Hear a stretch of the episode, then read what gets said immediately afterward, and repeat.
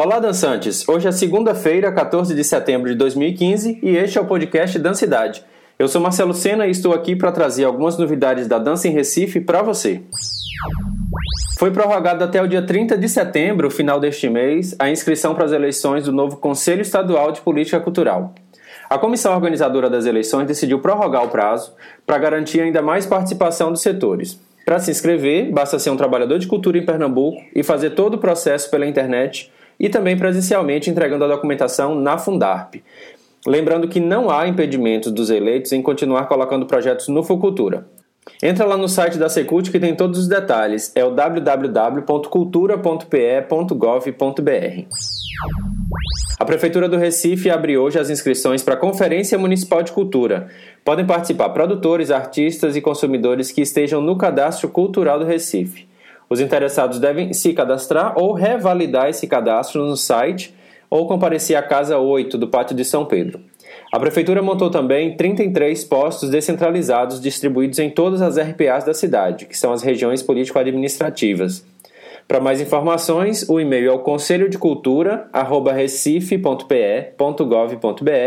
e também tem um telefone que é o 3355 3299. Hoje, a partir das 5 horas da tarde, tem transmissão ao vivo do bate-papo Vale Cultura 2 anos, aonde queremos chegar, realizado pelo Ministério da Cultura. O bate-papo será para um balanço desses dois anos de atividade do programa. Durante a transmissão, qualquer pessoa pode entrar na conversa enviando depoimentos, perguntas, críticas, sugestões, tudo isso pelas redes sociais. Para saber mais e também ter o link da transmissão, entra no site do MINC, que é o www.cultura.gov.br.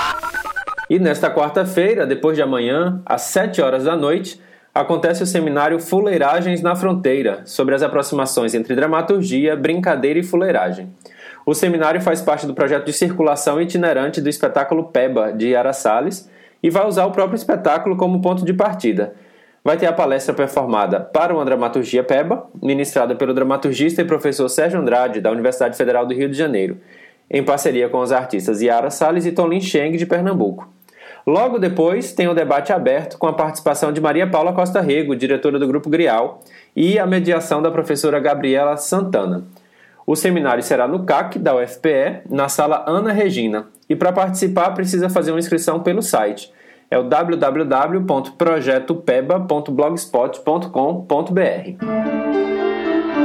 Para quem não soube, a inscrição do Prêmio Funarte de Dança Clausiana teve prorrogação até ontem.